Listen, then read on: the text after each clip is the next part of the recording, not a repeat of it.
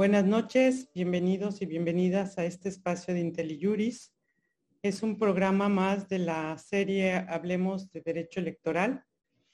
Y el día de hoy vamos a conversar sobre votos, drogas y violencia, que es el título del libro de la autoría de nuestro invitado Guillermo Trejo y de nuestra invitada Sandra Levy. Se los voy a mostrar, les voy a mostrar la portada este, para que ustedes lo conozcan, lo vean.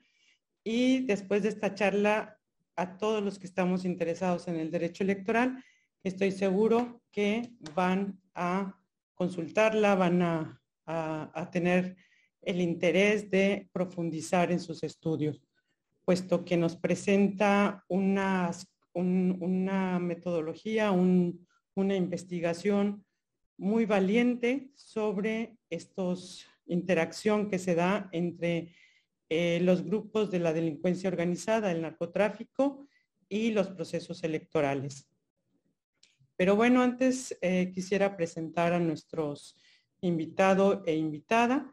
Guillermo Trejo es profesor de Ciencias Políticas en la Universidad de Notre Dame y director del Laboratorio de Violencia y Justicia Transicional del Instituto Kellogg's de Estudios Internacionales.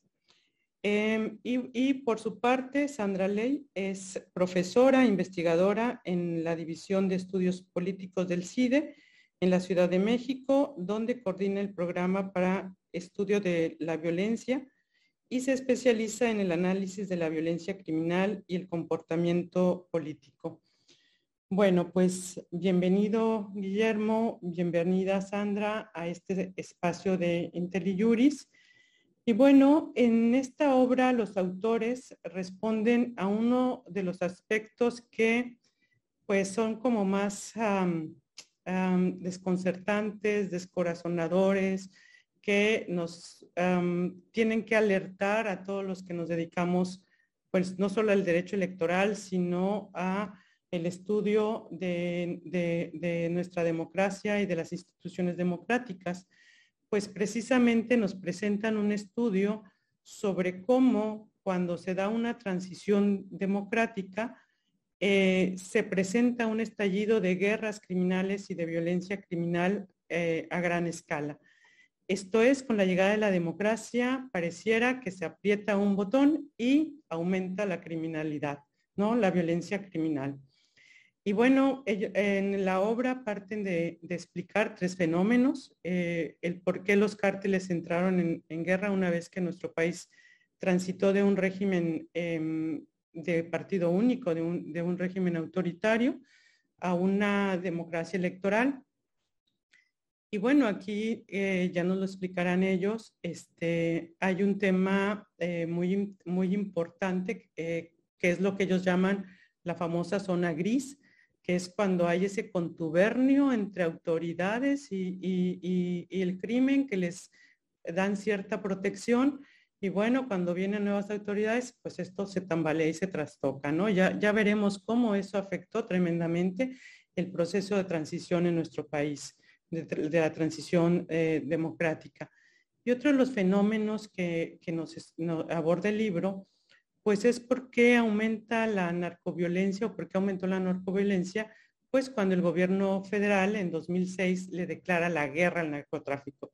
Pareciera que eso iba a bajar o, quitar la violencia, pero fue exponencial. Tuvimos mucho más violencia.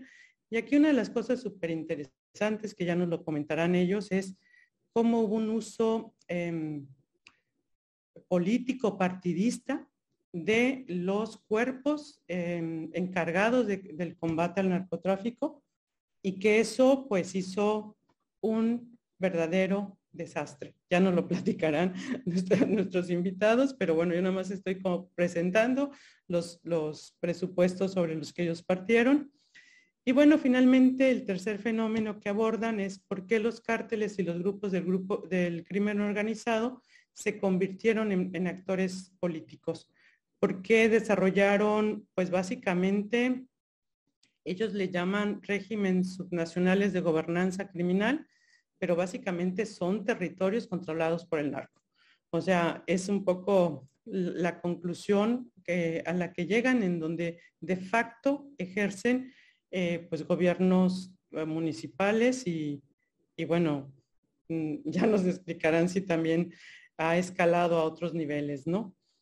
Y bueno, estamos, repito, ante una obra muy valiente eh, que básicamente nos dice por qué los cárteles optaron por un papel activo para influir en los procesos electorales. Yo quisiera iniciar con, con Guillermo para, para que nos platique, pues, cómo fue que concibieron esta obra, eh, cómo, cómo fue que la necesidad de explicar esta escalada de violencia que se vivió en México con nuestra llamada transición democrática. Y este, pues básicamente, eh, ¿cuáles fueron lo que ustedes fueron encontrando en esta investigación y cuáles son, pues no sé, las causas, las razones o, o, o, qué fue el detonante de esta violencia en este proceso de transición democrática. Gracias, Guillermo. Gracias, Rosa María. Gracias a ti, al equipo este, de inteligencia jurídica por el interés en, nuestro libro. Sandra y yo estamos muy agradecidos. Em, este libro nace de, una preocupación que me parece ya hemos tenido muchas generaciones de mexicanas y mexicanos, que es el, tratar de entender por qué eh, eh, la democracia en México es una de las democracias más violentas del mundo. Eh, ¿Por qué México al transitar a la democracia ha experimentado estallidos múltiples eh, de violencia criminal. Eh, y esto obviamente no nos llega, no nos lleva a, pedir un regreso a un régimen autoritario, sino nos, nos ayuda y nos obligó en el caso de este libro a Sandra y a mí a tratar de entender con mayor profundidad la mecánica del autoritarismo la naturaleza de la transición y el tipo de democracia eh, que el país gestó a partir del 2000. Entonces, mucho de la explicación tiene que ver eh, por qué México, eh, junto con países como Brasil o países como Honduras o como países como El Salvador o países como Guatemala, al transitar a la democracia experimentan enormes estallidos de violencia, pero otros países no. Países como Chile, países como Argentina, países como eh, el propio Perú, eh, un país que experimentó una larga guerra civil, sin embargo, al transitar a la democracia, Perú tiene muchos problemas, igual Argentina, igual, igual Chile, pero no tienen los niveles de violencia criminal, los conflictos bélicos entre grupos del crimen organizado y el Estado y el crimen organizado que hemos experimentado en México en las últimas dos décadas. Entonces, el primer, el primer argumento más macro, más general, eh, es que México transita de una democracia, eh, como dijiste tú, con un régimen de partido único, un régimen autoritario, eh, unipartidista, a una democracia multipartidista.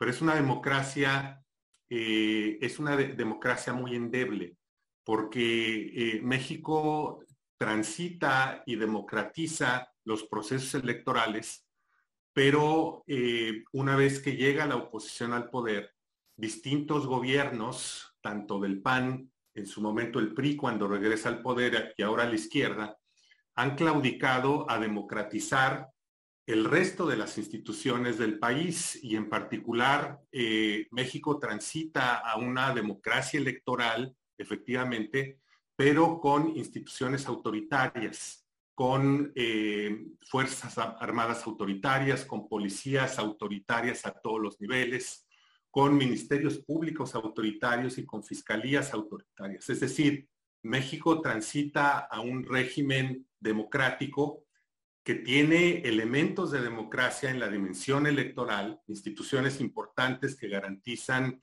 eh, elecciones libres, competitivas y relativamente justas y equitativas, pero el resto del cuerpo político sigue siendo autoritario. Entonces, ¿cuál es el problema? Eh, México eh, claudicó a un proceso de justicia transicional y a reformar muchas de estas instituciones, que es lo que generalmente se hacen en los, en los primeros gobiernos de los regímenes democráticos.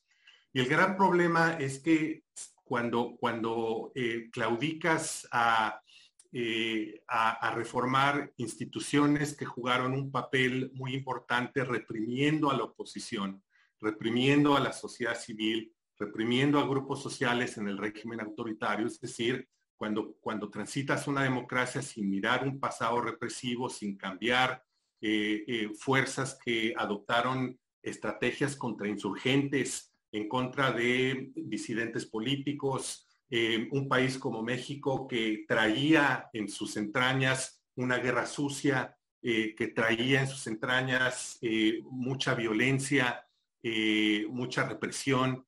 lo que sabemos es que en los regímenes autoritarios, muchos de estos especialistas en violencia muchos de los, ah, de los eh, em, cuerpos militares, policiales, los servicios de inteligencia que le sirven a un régimen autoritario, eh, adquieren muchísima fuerza eh, y una forma mediante la cual los regímenes y los, las cabezas de los regímenes garantizan su lealtad es no nada más garantizándoles impunidad para reprimir, sino, también premiándoles em, con distintos tipos de prebendas y una de ellas eh, que argumentamos que existió en el caso de México, pero sabemos que existe para muchos regímenes autoritarios, es permitirles regular eh, mercados, economías ilícitas y mercados criminales. Y esto pasó en Perú y pasó en Chile y pasó en muchos regímenes autoritarios, pasó, pasó en el México de los 70s y en los 80s, quienes estuvieron a cargo de la guerra sucia son esas mismas fuerzas que eventualmente se encargaron de reordenar eh, a través del Plan Cóndor, que estudia muy a fondo eh, la historiadora de la Cedillo, eh, de, de, reinventar los mercados criminales. Entonces, ya de entrada en el régimen autoritario existía esta, esta colusión. Creo que Sandra va a hablar un poquito más de estas zonas grises. En México experimenta por ahí del, 85, cuando se cierra la Dirección Federal de Seguridad y México transita a un régimen de inteligencia civil con el CISEN. México pasa por un periodo de descentralización de, la represión eh, y buena parte de las técnicas de contrainsurgencia ¿no? de asesinar, este, ejecuciones extrajudiciales, de desaparición, de tortura y demás que se utilizaron en la guerra, en la guerra sucia y que las desarrolló eh, las Fuerzas Armadas, se transfieren a las policías judiciales en los estados. Y ahí es donde se empiezan a generar muchos de los vínculos, de los pactos de protección.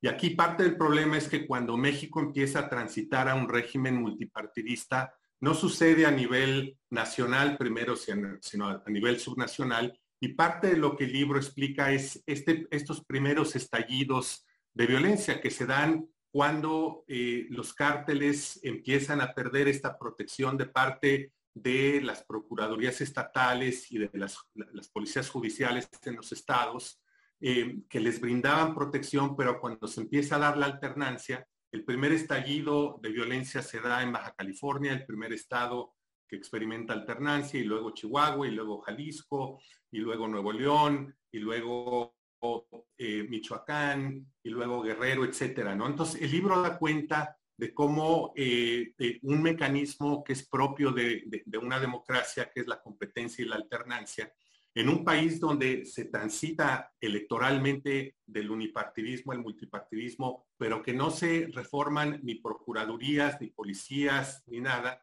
eh, los mecanismos electorales se convierten en acicates, detonadores de violencia, ¿no? En el momento en que llega un nuevo gobierno de oposición y eh, nombra una nueva procuraduría, una nueva policía, eh, hay mucha incertidumbre en Em, en el submundo criminal. Y lo que damos cuenta, uno de los primeros puntos, ahorita desarrollamos otros, pero uno de los primeros es el nacimiento de estos ejércitos privados de los cárteles para protegerse de autoridades que podían eh, atacarles y cárteles rivales que podían tratar de eh, apoderarse de sus territorios. Entonces, lo que, lo que documentamos es que entre el 90 y el 2006 se da una serie de estallidos criminales em, en, distintas partes del país, eh, cómo distintos cárteles empiezan a generar sus propios ejércitos privados. Y eso es muy importante entender que en México hay, hay, hoy en día hablamos de más de 200 grupos armados, pero muchos de, ellos tienen este origen militar, que son estos, estos ejércitos privados del narcotráfico, que eran ex policías, ex militares, que contrataron los cárteles y que se convirtieron luego en estas, estas, eh, estas eh, eh, ejércitos privados que protegían y competían por eh, distintos controles. Entonces, em, ahorita si quieres hablamos, Sandra puede hablar más de la etapa de Calderón, pero simplemente tener en cuenta que este es algo que, nos, nos lleva al régimen autoritario, a la dinámica de democratización y al hecho de que en la democratización se haya claudicado a reformar instituciones que son absolutamente fundamentales y sin las cuales eh, no funciona una democracia y muchos de estos actores jugaron un papel y siguen jugando un papel fundamental en eh, las economías ilícitas y la violencia. Muchas gracias, Guillermo.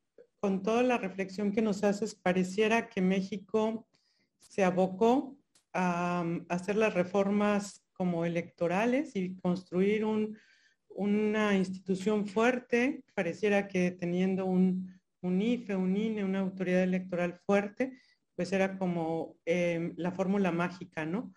Para transitar a la democracia y no y dejamos de lado pues todo lo demás, ¿no? Policías, las procuradurías, los poderes judiciales, etcétera. Y pues eso hizo con lo que nos acaba de decir que como nada más vimos como una partecita, ¿no? del problema y entonces ustedes nos están ayudando como, oye, ojo, hay otras cosas más ahí, ¿no?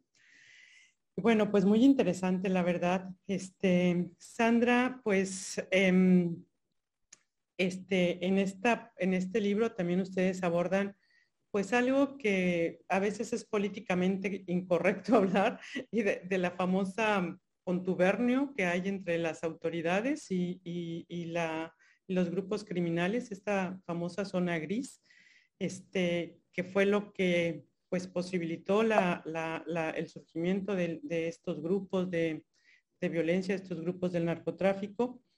Em, ¿Nos podrías explicar un poco más este, por qué estos, estas zonas que se dan cuando viene la transición, por qué se ve, o sea, qué pasa ahí, ¿no? O sea, las nuevas autoridades quieren hacer limpia, este, ¿qué pasa? O sea, ¿por qué, ¿por qué en lugar de, ah, ya estamos en la democracia, podemos respirar?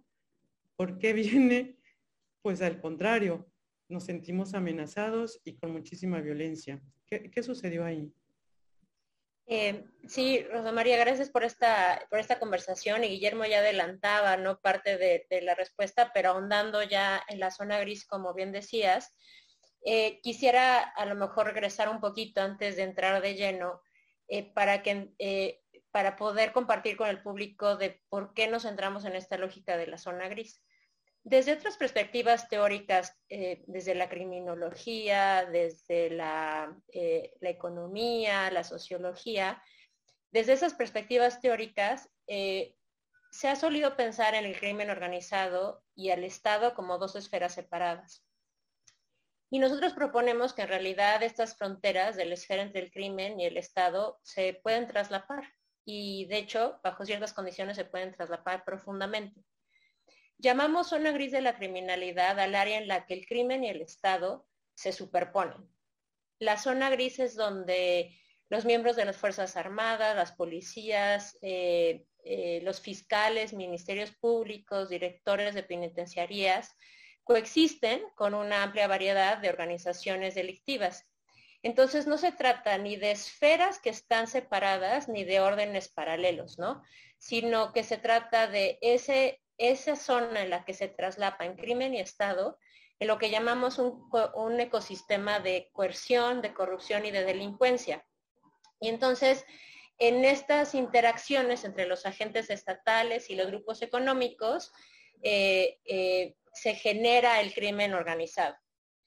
Eh, nuestra teoría además parte de un supuesto sobre que el crimen organizado entonces solamente puede existir en esa zona gris, donde los grupos criminales, los grupos delictivos tienen cierto nivel de protección eh, eh, informal que le brindan estos agentes eh, de las fuerzas estatales de seguridad y las instituciones judiciales. Sin esa protección, en realidad, ese crimen organizado no puede existir. La idea, entonces, de esfera del crimen, del crimen y del Estado que se traslapan y que entonces en esta zona es en donde vemos el crimen organizado, nos permite ver dos caras, tanto del crimen como del Estado. Por un lado, fuera de esa área en donde no están traslapados con el Estado, podemos pensar en delincuencia común, ¿no? Para quien el Estado es el enemigo, y, pero también en esa zona en la que se traslapa está el crimen organizado, que depende de esas redes informales de protección. Y decía que esto además abre que podemos tener dos caras del Estado, ¿no? Los agentes estatales que no se coluden con el crimen organizado, que están haciendo todo para combatirlo, pero también aquellos agentes del Estado que crean redes informales de protección que facilitan su existencia. Entonces, eh, como, como lo decía Rosa María, es esa pregunta incómoda, pero no es que estemos diciendo que por completo estamos hablando de un Estado ¿no? como completamente tomado, sino que esa zona puede hacerse más grande o más pequeña según, como deseas notar, esas decisiones de política pública que tomamos y, la, y las estructuras dentro de los estados. Ahora, entrando a por qué y, cómo la zona gris de la criminalidad se enlaza con las dinámicas de democratización, pues tenemos que retomar parte de lo que decía Guillermo, de cómo se comporta la zona gris en contextos de autoritarismo, ¿no? Guillermo ya adelantaba cómo los regímenes autoritarios son sistemas políticos cuyos líderes están, dependen de cooptar y de ejercer coerción y van a invertir mucho en la capacidad de coerción del Estado y la contención de cualquier tipo o amenaza de rebelión, ¿no? De disenso. Y para ello entonces van a fortalecer a Fuerzas Armadas, a la policía, van a mantener un estrecho control de, sobre los sistemas ¿no? de información, de, seguridad, y esto implica que van a poderle eh, dar el mejor entrenamiento coercitivo a sus fuerzas del orden, ¿no? Les van a dar, eh, les van a dar permiso de actuar con impunidad eh, y al mismo tiempo que pues están desarrollando muchas habilidades, ¿no? Eh, de uso de armas y acceso a información que nadie más podría tener. Y eso les da una ventaja comparada frente a otros actores, ¿no? Eh, les da acceso a ese mundo criminal, ¿no? Esa zona gris de la criminalidad. La zona gris de la criminalidad, pues de hecho se gesta en estas autocracias. Entonces, en una, en una transición a la democracia, esta zona gris de la, de, la criminalidad se sacude profundamente y según el carácter de la transición, como ya comentaba Guillermo antes, se puede reducir o se puede aumentar esa zona gris. Por un lado, eh, Guillermo podrá compartir más de esto más adelante en su nueva, en su nueva agenda de investigación, tenemos evidencia sobre cómo los procesos de justicia transicional, aquellos países que han pasado por procesos de justicia transicional, que realizan reformas a su sector de seguridad y democratizan a las Fuerzas Armadas, a la policía, ¿no? Eh, de la era autoritaria, tienen mayor probabilidad de reducir esa zona gris de la criminalidad y romper con, con esos eh, esa posibilidad de la recreación de las redes de protección y de esos vínculos que conectan a los agentes de seguridad con los grupos del crimen organizado.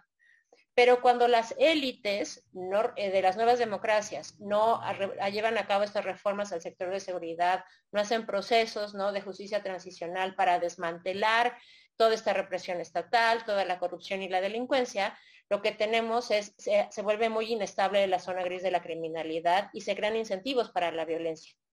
Eh, esto es lo que ya nosotros llamamos, son transiciones electorales minimalistas, como tú lo cerrabas ¿no? en, la, parte, de la participación de Guillermo. Preocupados por la dimensión electoral, no, no fortalecemos esas instituciones de seguridad y de justicia, no se establecen las bases para un Estado de derecho no consolidado y en este contexto, entonces, las redes de corrupción, junto con las autoritarias, en la policía, en el ejército, en el sistema penitenciario y judicial, pues simplemente se pueden seguir eh, perpetuando, ¿no? en este carácter muy endeble de la democracia, ¿no? Eh, cuando hay competencia electoral, se debilitan esas redes informales porque se remueven esos funcionarios corruptos temporalmente. Pero cuando ya toman posesión estos nuevos, estos nuevos eh, em, gobiernos, ¿no? Con a lo mejor de, de distinto eh, partido político en esta competencia electoral multipartidista, pues rápidamente se pueden volver a entrelazar con el narcotráfico, ¿no? El cambio político lo único que genera es una eh, redistribución del poder dentro de esa misma zona gris de la criminalidad y lo que ocurre es que los grupos, los, los cárteles de las drogas empiezan a pelear entre ellos, ya lo decía Guillermo, ¿no? Eh, eh, al, al, remover a dirigentes políticos, a dirigentes dentro del aparato estatal y del sistema de justicia, las elecciones pues eliminan aquellos eh, que estaban ayudando a salvaguardar a esas rutas de, trasiego de drogas, a esos grupos del narcotráfico, pero siempre se pueden regenerar. En el caso de México, los cárteles mexicanos entraron en guerra justamente cuando el país vivió su primera alternancia en las gubernaturas eh, eh, y México justamente vivió una transición de elecciones no competitivas a elecciones competitivas, pero sin desarrollar este Estado de Derecho. Eh, reitero, un, régimen autoritario a una democracia iliberal, que por la vía federalista, ¿no? Lo que tenemos son una serie de victorias de oposición que suceden, ¿no? En distintos estados, eh, también en los municipios, y en el, en el libro documentamos cómo con cada transición, ¿no? tenemos ¿no? Nuevas, eh, nuevos eh, brincos de violencia y esto es por estas sacudidas a la zona de, gris de la criminalidad que expande estas posibilidades de regenerar redes de protección. En lo que esas redes de protección se regeneran, sin embargo, eh, hay en, una enorme inestabilidad en el mercado criminal. Pues muchas gracias, Sandra. La verdad es que este, este tema de qué tan grande, qué tan chica se va haciendo la, zona gris, pues es un tema que pasa por, por, un, por un tema de a quién estamos eligiendo, ¿no? yo creo que también tendríamos que revisar este, quiénes son las personas que, que, están, que están accediendo a los cargos de elección pública, pero también a quiénes están nombrando, a quiénes están designando, los antecedentes de las personas que están ahí, porque finalmente, pues a lo mejor es un fenómeno, como ustedes lo explican, que se da y no solamente es privativo de México y se da en otros espacios, pero como sociedad sí tendríamos que tener como un, este, un ojo avisor de quiénes son los que están accediendo a, los cargos públicos, ¿no? Y quiénes están atrás de ellos. Este, pues para tener cuando menos saber en manos de quiénes quedamos, ¿no?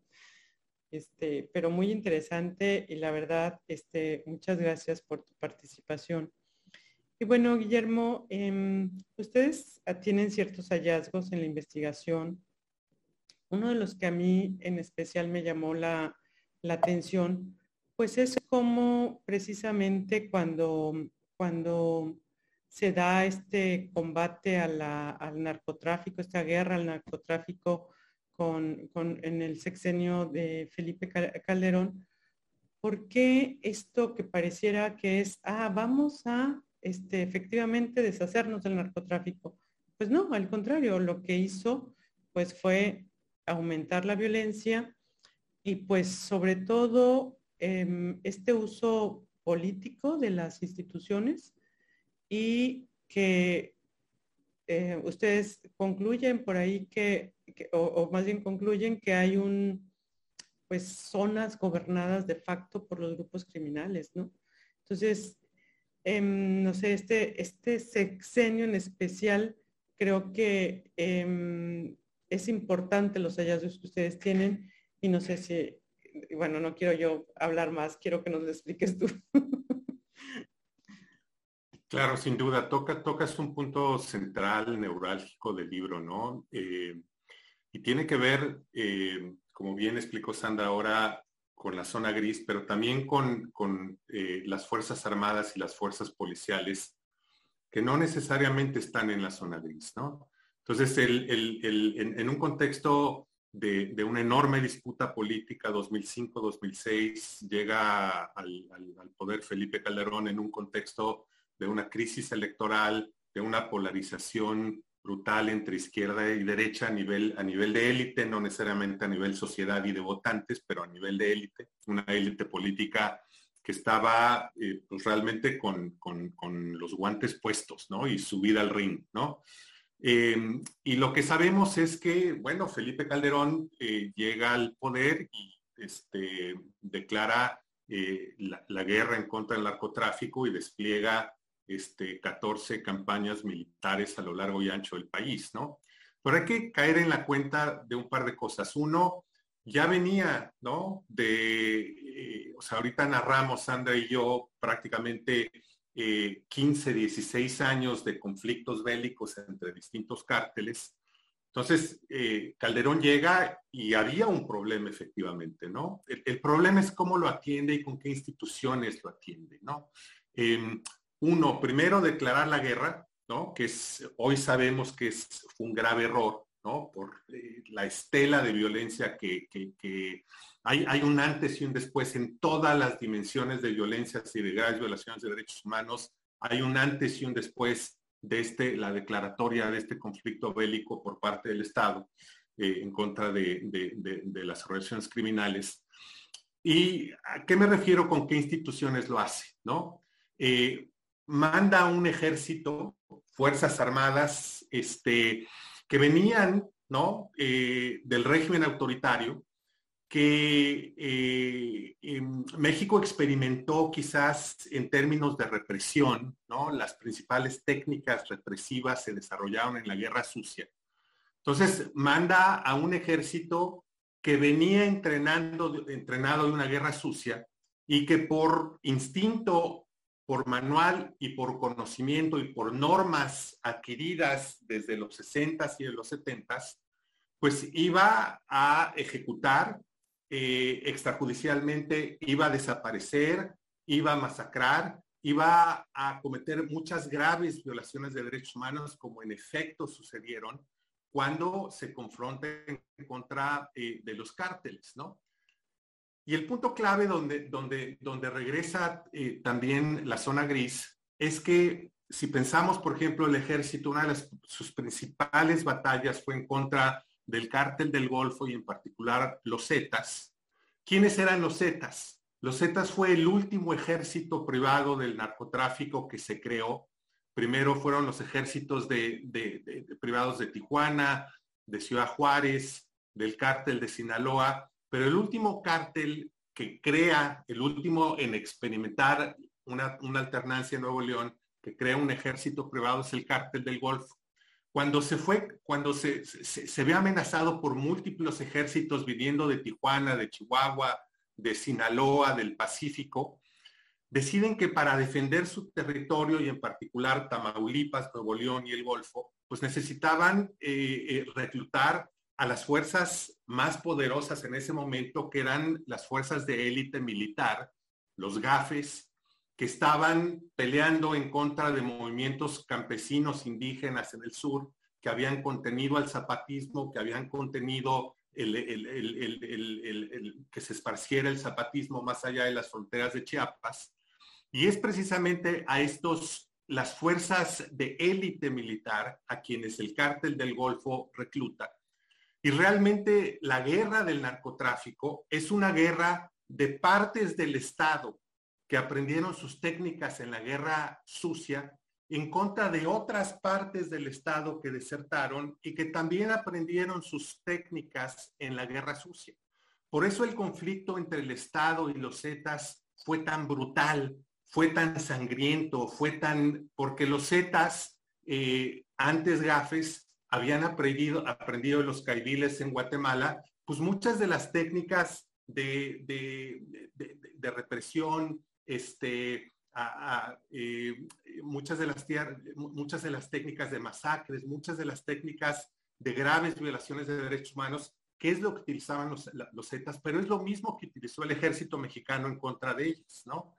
Entonces, en, esa dimensión es brutal lo que termina siendo el, gobierno de Felipe Calderón y lo puede hacer porque no hubo un proceso de justicia transicional. Fox claudicó a ello, porque eh, eh, no se revisó el pasado represivo, no se democratizó a las Fuerzas Armadas ni a las Fuerzas Policiales. Entonces, finalmente, ¿dónde entra la parte político-electoral?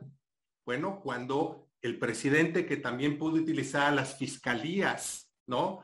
Para perseguir judicialmente a sus enemigos, lo que terminamos documentando en el libro es que en el sexenio de Calderón, la violencia tiende a aumentar desproporcionalmente en estados gobernados por la izquierda eh, y en municipios gobernados por la izquierda. ¿Y por qué es esto? Porque, porque hay una estrategia muy intencional de utilizar lo mejor del Estado para contener la violencia en regiones gobernadas por el PAN, llegar a algún tipo de acuerdo en regiones gobernadas por el PRI, pero en regiones gobernadas por la izquierda, ahí se le castiga, ¿no? Ahí no hay coordinación, ahí se persigue a actores políticos locales, haya o no evidencia, con procesos judiciales muy amañados, como fue el Michoacanazo, y esto sucede en Guerrero, esto sucede en Michoacán, esto sucede en Zacatecas. Entonces lo que terminamos viendo es que muchos de los cárteles y el crimen organizado y los ejércitos privados se dan cuenta que los gobiernos de izquierda están vulnerables, que están descuidados, que están solos, y ahí es donde empieza a haber una penetración muy brutal. El caso de Acapulco es un caso paradigmático, ¿no? Pero también muchas otras ciudades de Michoacán, muchas otras ciudades de Zacatecas, ¿no? Simplemente termino diciendo que parte de la tragedia de, de ese sexenio fue que se politizó la política de seguridad como siempre se había hecho en el pasado, esto en democracia ya, pero quizás lo más brutal es que se politiza la guerra en contra del narcotráfico. Hay una lectura de parte de los distintos grupos de que esto está pasando y eso los lleva a tratar de apoderarse territorialmente de distintas zonas donde eh, generan gobernanza criminal, que en su momento era marcadamente zonas gobernadas por la izquierda. ¿Cuál es el propósito final? Bueno, atribuir la responsabilidad a la izquierda evitar que la izquierda llegara al poder y castigarla electoralmente, ¿no? Sabemos que eso tuvo todo tipo de, perversidades eh, político-electorales, pero es algo que continúa hasta nuestros días y si quieres luego hablamos eh, más de esto, porque todos los presidentes, hasta el presidente actual, pueden manejar políticamente a las Fuerzas Armadas, a las policías y tristemente también a las fiscalías y los ministerios públicos. Muchas gracias, Guillermo. Pues la verdad es que este tema de el uso de las instituciones con fines políticos partidistas, pues no es privativo de, la, de, esta, de esta materia, de la materia de seguridad, sino pues tenemos, por ejemplo, las fiscalías también con esta actuación em, incorrecta, ¿no? De, de quién está en el poder y a quién persiguen. Eh, uno de los temas que más eh, de, lo, que eh, ustedes investigaron, pues, em, y siguiendo con el hilo que nos acaba de comentar Guillermo Sandra, este, es em, este uso de las instituciones con un fin, pues, netamente partidista, que ustedes lo, ven en, el, en este sexenio, pero que luego también lo ven y, hacen al final una conclusión que se da por ahí, pues también en el sexenio del 2012 al 2018 de Peña Nieto, ¿no? No tan marcadamente, pero ustedes también concluyen que ahí hubo pues lo suyo, ¿no? Entonces, ¿cuál es la consecuencia o es que, a ver, eh, quiero tener esperanza.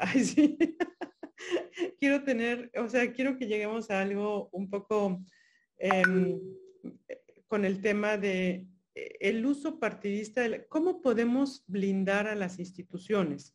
En este caso, pues a las procuradurías, a las fuerzas de seguridad, ¿Cómo podemos blindarlas de ese uso partidista y cuáles fueron las consecuencias y por qué estamos actualmente em, en esta situación de, pues ya no confiamos ni siquiera en la, en la, en la, en la Guardia Nacional, ¿no?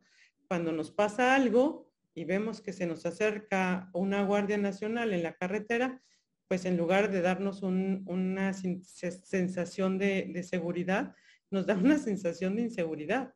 Entonces, esto que ustedes analizan en el libro del uso de, mm, eh, pues, partidista, no, lo podemos, no, le podemos llamar de diferente forma, del uso partidista de, las instituciones, ¿a dónde, cómo, ¿a dónde nos lleva? ¿Cuál es el estado de cosas actual con esto? Sería como mi, pregunta, ¿no? Le di muchas vueltas, ¿verdad? Perdón.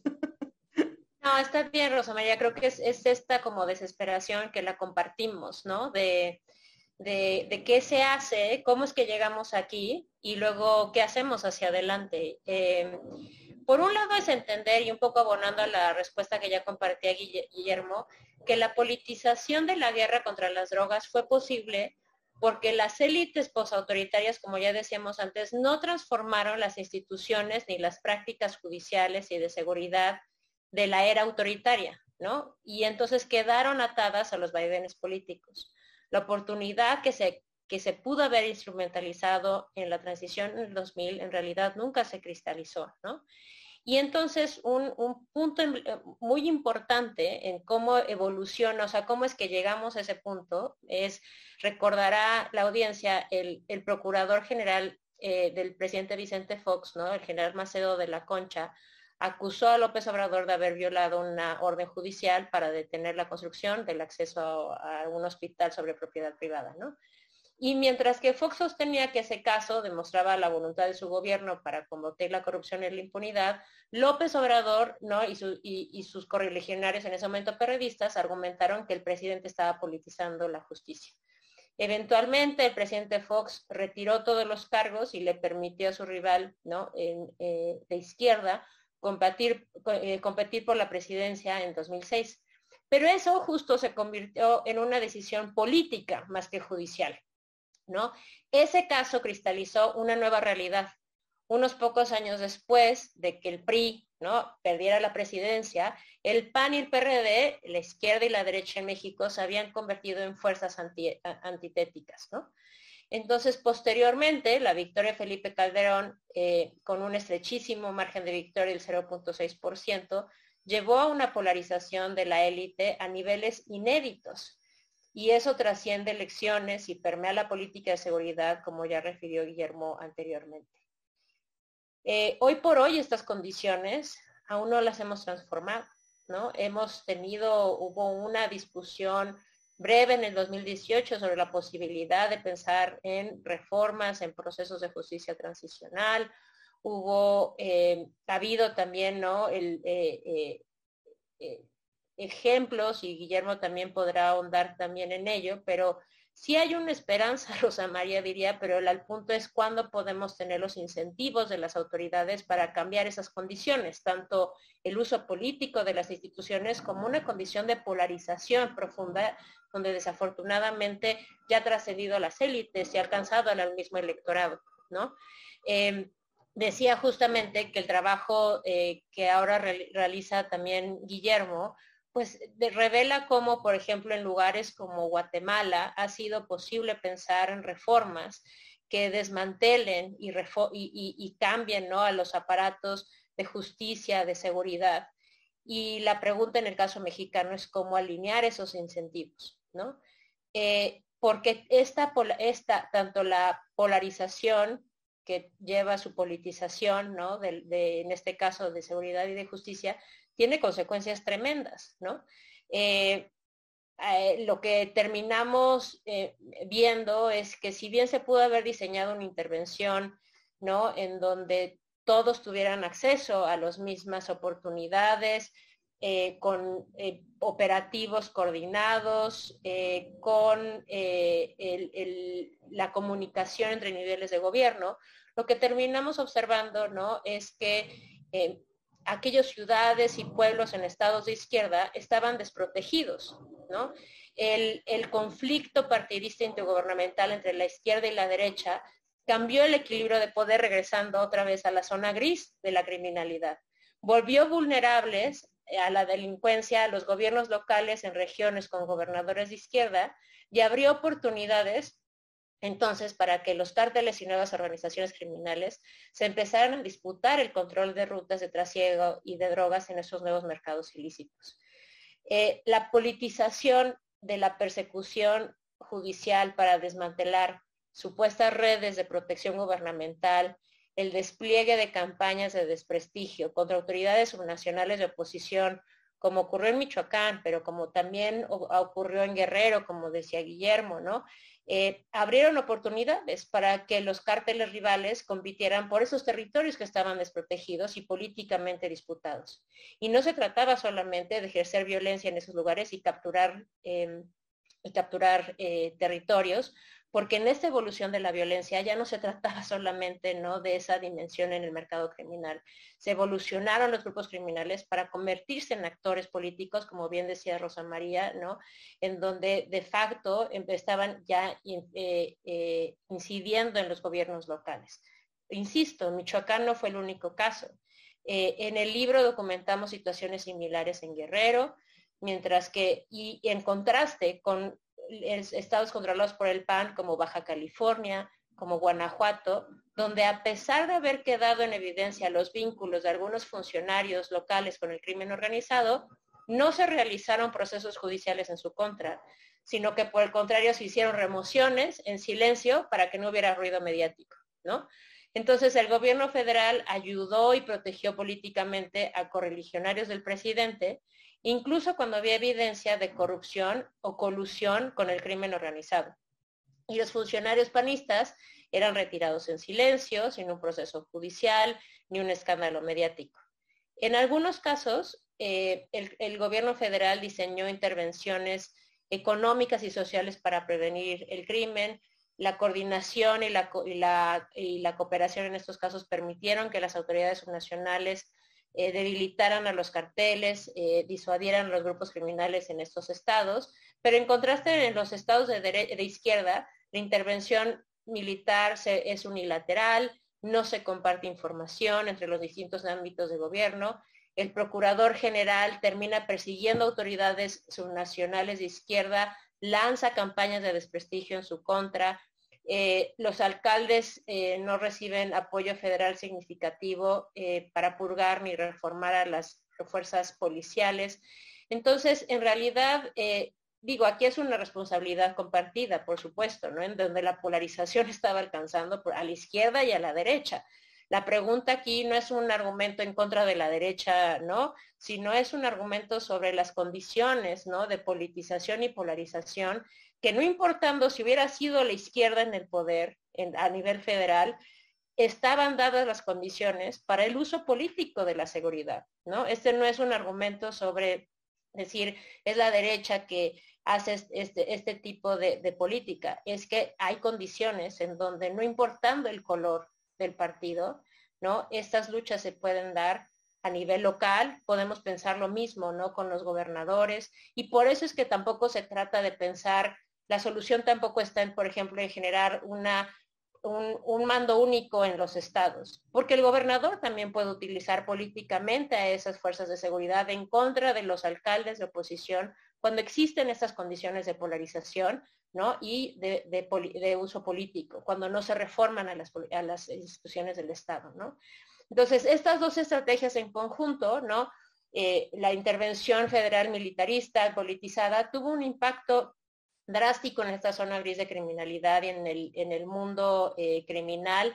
Se reafirman las bases para la expansión de la zona gris, se expanden las oportunidades de crecimiento para los grupos criminales, en donde eh, las narcoguerras, la narcoviolencia se vuelve más intensa, pero como bien decía Rosa María, estos, estos actores criminales aprovechan estas circunstancias para empezar a incidir directamente en los gobiernos locales.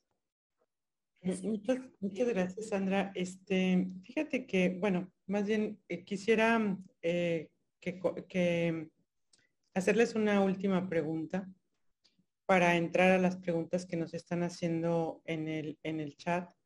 Eh, pero aquí un, tema importante que, que yo quisiera eh, que ustedes, Guillermo o, Sandra, quien quisiera contestar esta pregunta es, em, su investigación es eh, o termina prácticamente en el 2002.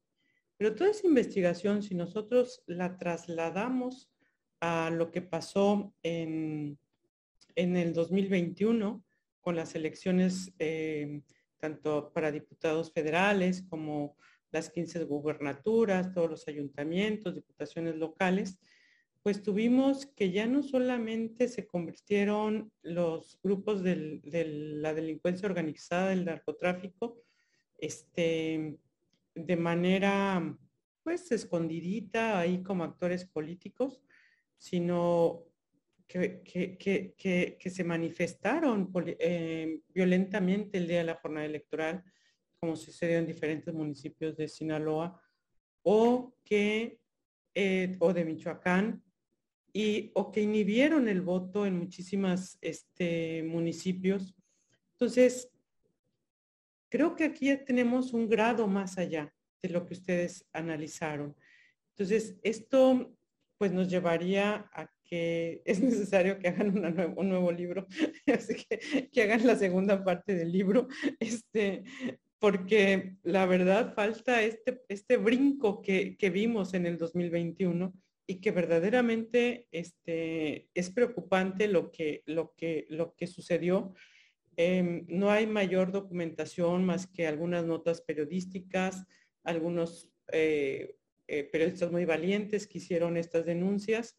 Las autoridades electorales, salvo en el caso de Michoacán, que ordenaron al, al INE que hiciera un protocolo, una serie de medidas para atender esta violencia, pero nuevamente solamente volteamos a ver una parte que es a la autoridad electoral y a las instituciones electorales, pero todo lo demás no lo estamos viendo. Entonces, ese es como, como, como, ¿qué, está pasando? o sea, sé que es motivo de otra investigación, pero ustedes qué, visualizan o qué, o qué, qué detectan que sucedió pues precisamente en este proceso electoral que acaba de, pasar el año pasado y en los que están en transcurso en este, en este año, ¿no? Porque es un fenómeno pues que ya estamos viviendo, que no podemos cerrar los ojos ante él. Si quieres digo algo muy cortito para que Sandra hable, porque está, está, mm, ella se está enfocando mucho en, en, el momento actual, 2021, el actual, pero simplemente eh, a manera de preámbulo, decir, esto ya lo veíamos en el libro y se veía en el, en, el, surgimiento de gobernanza criminal, estos gobiernos de facto locales de parte de, ya no nada más hablamos de narcotráfico, sino de distintas estructuras criminales, ¿no? Grupos armados eh, que se dedican al, control de múltiples economías ilícitas y no nada más el narcotráfico, ¿no?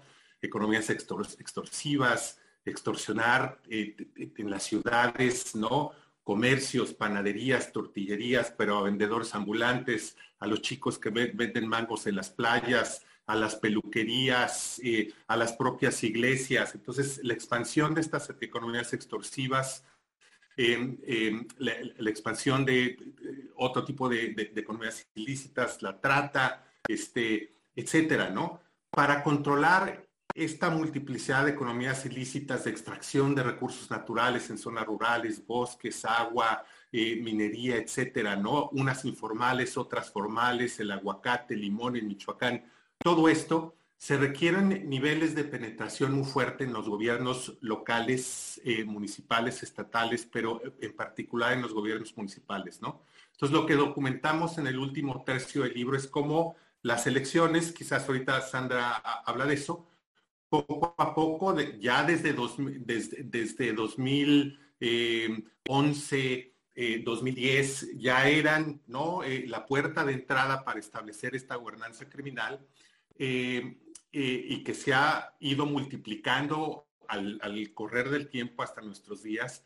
Pero ¿qué es lo que permite las elecciones? ¿no? le permiten a muchos de estos grupos controlar no nada más presupuesto del presidente o la presidenta municipal o las policías municipales, sino puestos claves, ¿no? En el catastro, eh, los puestos de regulación de, las, eh, de los comercios, los puestos que, regulan eh, el transporte público, ¿no? Los puestos en los municipios que regulan, por ejemplo, también el agua, ¿no? también este, la propiedad, ¿no? Porque ya hay muchas economías ilícitas a donde se han movido estos grupos. entonces estamos hablando de un contexto ya muy distinto.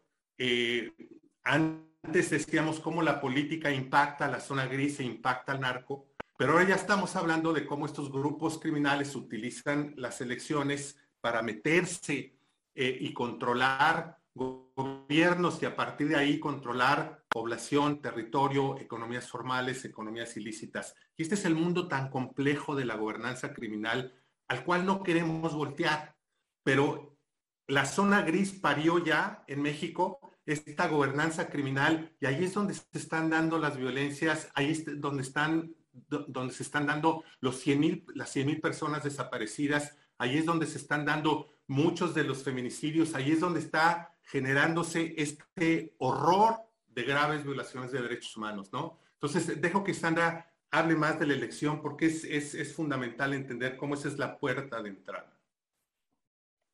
Eh, gracias.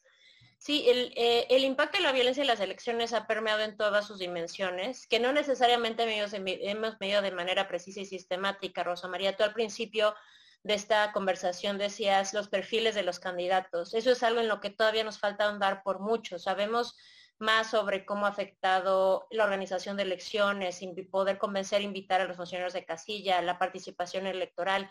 Estos son temas en los que la ciencia política hemos examinado ya y documentando sus efectos nocivos.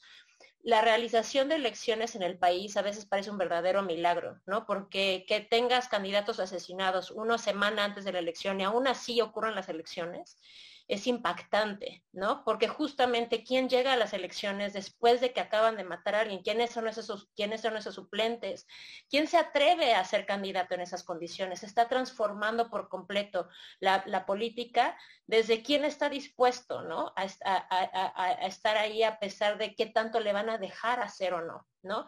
Eh, la complejidad es tal que resulta difícil pensar en líneas simples y directas para resolver un, problema que trasciende por mucho a las autoridades electorales. Hoy por hoy, en, un trabajo ahora que eh, más reciente con, Data Cívica y mi colega en el CIDE, Amalia Pulido, pues hemos estado recopilando información para pensar en cómo se ha transformado esta violencia del 2010, a partir del 2018 y, claro, también una de las condiciones, lo que vemos es que las condiciones básicas existen, como lo que documentamos Guillermo y yo, las elecciones son un punto importantísimo en donde el crimen organizado busca eh, eh, insertarse. Efectivamente, lo que vimos en el 2018 fue, tuvimos una concurrencia de elecciones tremenda, ¿no? Por primera vez en donde teníamos a todos los estados renovando, ¿no? En este, alguno, algún cargo. Y eso significó una explosión de la violencia que no habíamos visto en otro momento. Sin embargo, la condición subyace de lo que decíamos decimos Guillermo y yo en el libro. Es porque hay procesos electorales locales en donde el crimen organizado está buscando incidir. Y eso, conforme los, calendarios electorales se han ido, ¿no? Son concurrentes, eso lleva a que tengamos, ¿no? Una explosión de violencia, ¿no? De momento en, dentro, En, cada uno de estos ciclos cada tres años. Eh, pero incluso ahora lo que observamos es, tenemos una serie de, estados y de municipios que al haber renovado a sus, a sus gobiernos en el poder con nuevos partidos, reiteramos nuestra primera parte de la conversación, ¿no? Se abren nuevos espacios para expandir esa zona de la criminalidad y entonces volvemos a ver que la violencia se empieza a, a ser recurrente otra vez en esa dimensión política. Pensando en qué hacer, Rosa María, creo que resulta clave elaborar un diagnóstico temprano sobre regiones y municipios en donde existe una alta probabilidad de que se cometan estos hechos de violencia hay un trabajo de recopilación de información que hace falta ahondar por mucho, ¿no? En las instituciones públicas del país. Es insorprendente que la forma en cómo entendemos este fenómeno sea a través de trabajo de sociedad civil, de consultoría, de académicos, pero que desde las instituciones públicas no entendamos, no tengamos un diagnóstico claro de en dónde va a haber elecciones, qué pasó, los antecedentes, me parece francamente preocupante, ¿no? Y que sea compartido entre las distintas instancias de gobierno, ¿no? Como lo hemos dicho en muchas ocasiones, Guillermo y yo, hace falta un, un trabajo de inteligencia firme y robusto, y más en estos temas en donde la elección está ocurriendo en estas condiciones.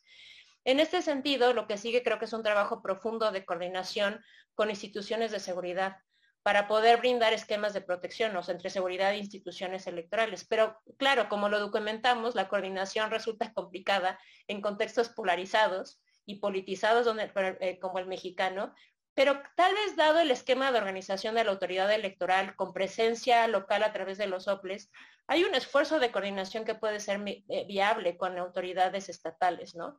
Entonces, es importante tomar en cuenta que en otros contextos, por ejemplo, como el colombiano, existen figuras que sirven como puntos de, en donde los candidatos denuncian su vulnerabilidad, se les brindan mecanismos de protección. Claro, tenemos malos antecedentes de los mecanismos de protección en este país, por las razones que ya hemos discutido toda, ¿no? La hora anterior, ¿no? Pero hay que pensar en cómo podemos subsumirnos, ¿no? Dentro, de los, dentro del ámbito electoral para hacer viables esquemas que hagan reales estas denuncias y esos seguimientos, ¿no? Y como lo hemos reiterado a lo largo de esta conversación, la raíz, la raíz del problema está en la naturaleza de la democracia mexicana. La posibilidad de infiltración del crimen organizado en las elecciones será posible mientras no se consolide un Estado de Derecho que ya no haga posible el uso político del aparato de seguridad y de justicia.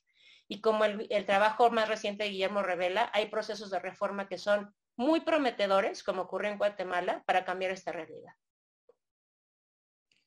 Pues Muchísimas gracias, Nadia. Si nos ayudas con las preguntas de los del, nuestro público.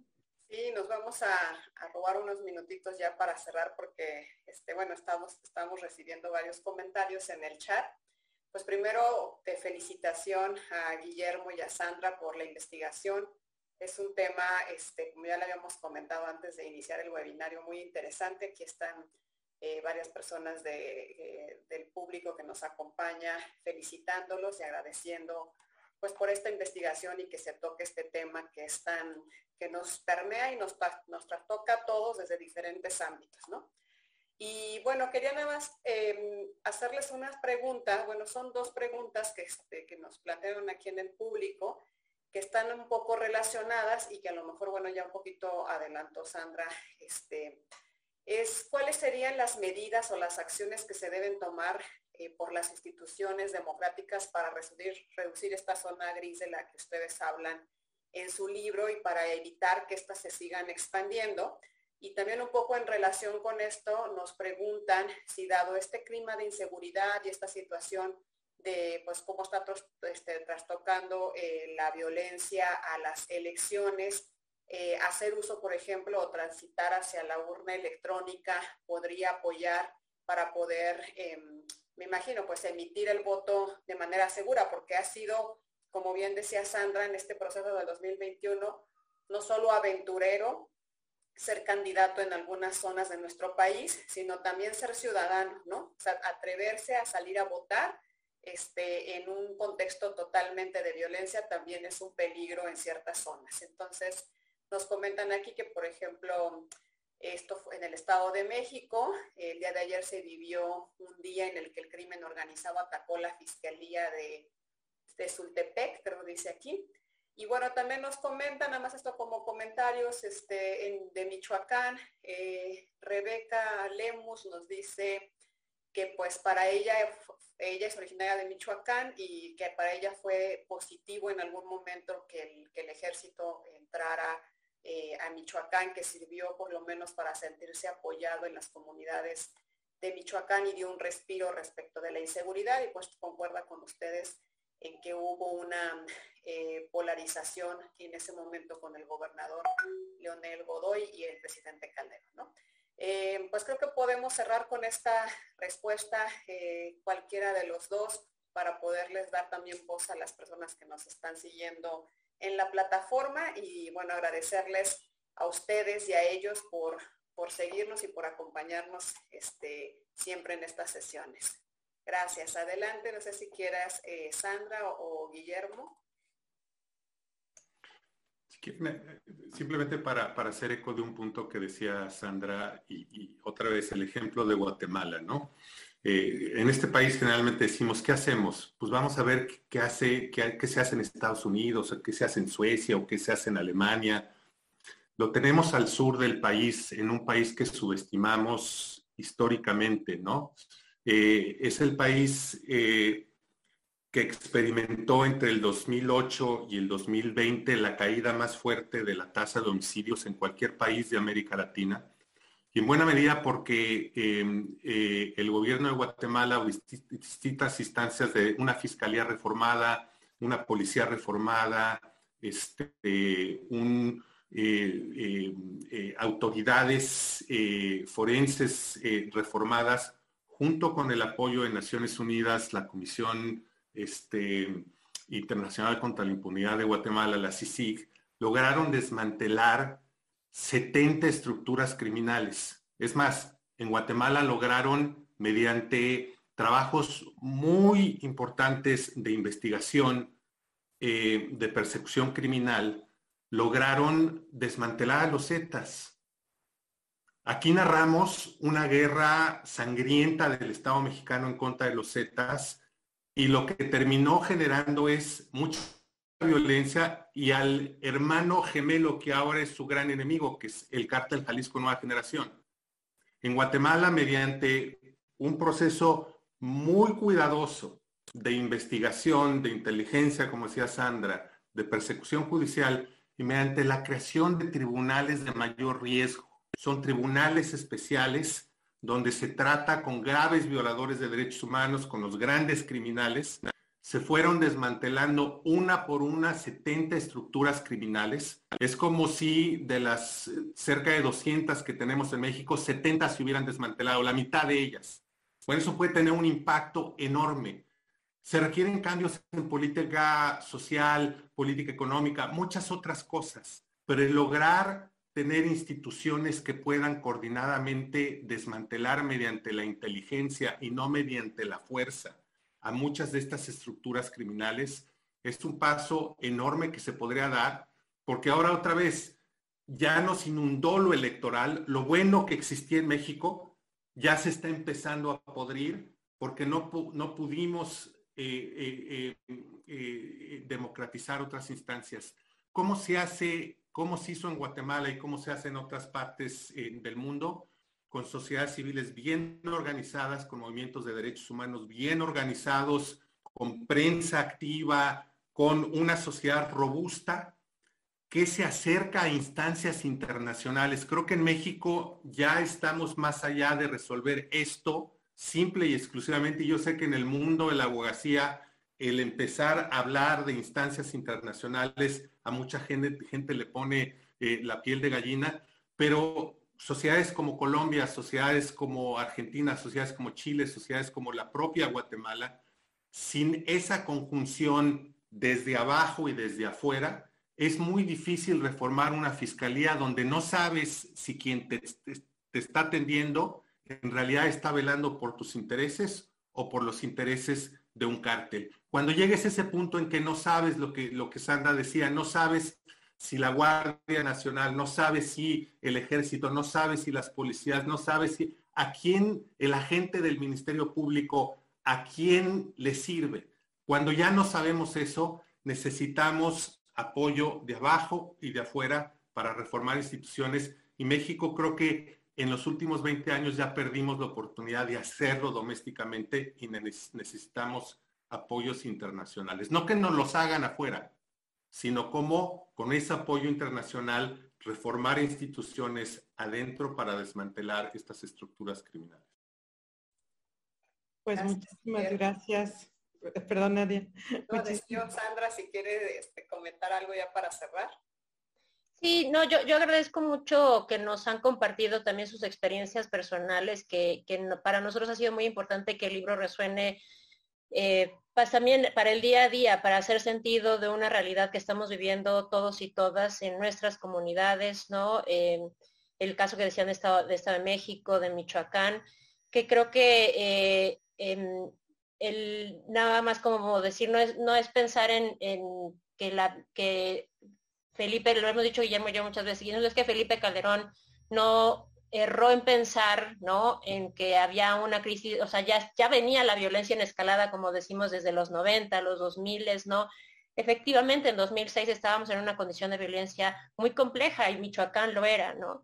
La, el reto es cómo evolucionan las cosas después y cómo en este contexto, insisto, no es sobre derecha o izquierda, es sobre que las condiciones están dadas para que esto siga ocurriendo desafortunadamente, pero para no dejar a Rosa María con el corazón roto, como decíamos antes, es tenemos una salida y tenemos salidas, eh, eh, como decía Guillermo, con, con una sociedad civil fuerte, con un periodismo de investigación que ha sido fundamental para entender también muchas de estas cosas que desafortunadamente no, no tenemos información pública, ¿no? Eh, oficial para poder hacer sentido de muchas de estas cosas y que en ese, en, por ello es que tenemos que empezar a caminar juntos, ¿no? Eh, desde sociedad civil, pero también en los distintos gremios y por eso está, agradecemos mucho tener esta conversación con con ustedes desde los estudiosos del derecho porque creemos que esa es también una batalla bien importante que se tiene que dar para dar pasos firmes